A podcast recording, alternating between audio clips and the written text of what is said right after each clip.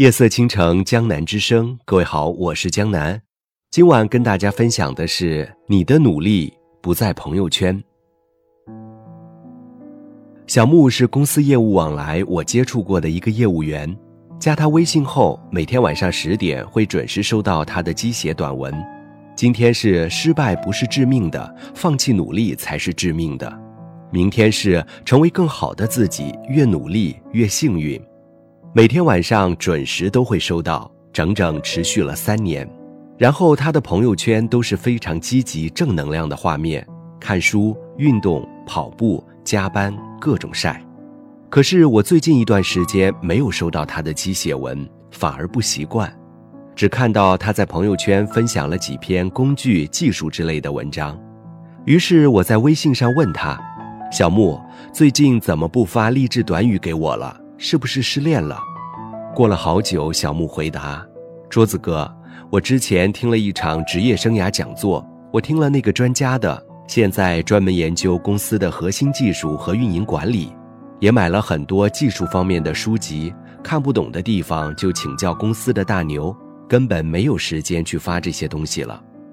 老板看到我的实质表现，要升我做部门经理。”现在每天都要学习很多东西，还要完成很多工作任务，也没有心思理会朋友圈了。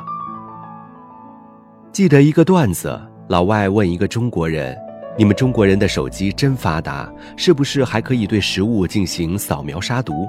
中国人回答：“那不是杀毒，那是拍照。每道菜开吃之前必拍，留下美好的纪念，是中国人的传统。”自微信流行以来，各种乱象丛生，晒豪、晒养生、晒鸡汤、晒幸福、晒努力等等，百家争鸣，大放异彩。别的暂且先搁置，晒努力的确实贻害不浅。小明发朋友圈说：“身体和灵魂总有一个在路上，明天开始就要跑步锻炼喽。”然后配上新买的跑步鞋和跑步服装图片。结果第二天并没有去跑步，跑步鞋和跑步服还静静地躺在衣柜里。小张发朋友圈说：“读书就是与伟大人物的灵魂对话，今晚我就要开始对话喽，你们都不要打扰我。”然后配上新买的书籍封面图片。结果朋友一个电话打来，撸串到凌晨两点才回来。书后来一直都放在那里，塑料包装都没有拆，落满了灰尘。小李发朋友圈说：“一白遮百丑，一胖毁所有。从现在开始，我要减肥了，大家都来监督我。”然后配上几张瘦的美女图片。结果母亲刚好从厨房端来一盘鸡腿，又吃得满嘴流油。小明、小张、小李，其实就是现实社会你我他的一个缩影。旅行前先晒机票。吃饭前先晒菜品，跑步前先晒装备，读书前先晒封面，坐车前先晒方向盘，过节前先晒红包，看表演直播小视频。真正内心缺失什么，才会出来晒什么。你要通过刷朋友圈这个过程来刷你的存在感，感觉是不是太 low 了？有一种生活叫朋友圈生活，有一种努力叫朋友圈努力。有一种感动叫在朋友圈努力，然后被自己感动。在朋友圈你装我放心，但是在朋友圈你努力，我着实不放心。你取得一点小小成绩，就忍不住发到朋友圈，期待你的朋友们一起见证，一起分享你的成就。有鼓励的，有点赞的，有鞭策的，但是更多的是嘲讽和冷漠。然后你一条条回复，一个个查看别人给你点的赞，然后你绞尽脑汁想象怎么回复才能让别人看到你的真诚和友好，但是你还是每次都心情不好，为别人的小小反应而耿耿于怀，为难了别人还作践了自己，何必呢？你发一个化好妆出门参加会议的照片朋友圈。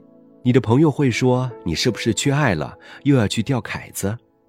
你发一个学习的照片朋友圈，你朋友会说：“喂，幺幺零嘛，这里有人装叉，场面已经控制不住了。”你发一个准备减肥的照片朋友圈，你的朋友会说：“天哪，腿竟然比大象腿还粗。”你准备努力了，你先发一个朋友圈，会有很多你的朋友想尽段子来嘲讽和挖苦你。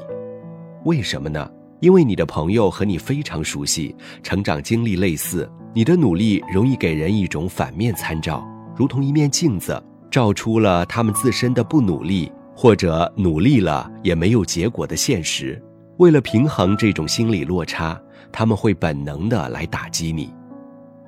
记得一个朋友说过一个真实故事，说是一个单位里面有一个人考博，连续三年都没有考上，成绩公布了，单位同事知道了结果，还是会来问你考上博士了吗？没有，明年继续努力哦。第四年终于考上了，成绩公布了。但是却没有一个人来问他了，看到了吗？这就是人性。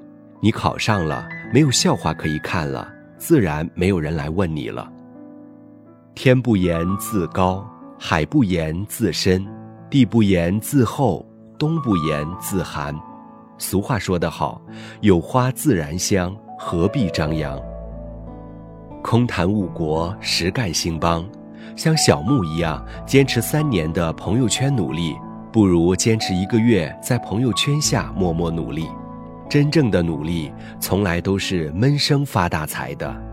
认认真真的去过自己的生活，比你在朋友圈努力真的要好太多。当你需要埋头播种插秧的时候，却误入了农民伯伯的金黄色田野，被眼前的美景所征服。你就以为自己已经收获了整个秋季，这才是最大的作死。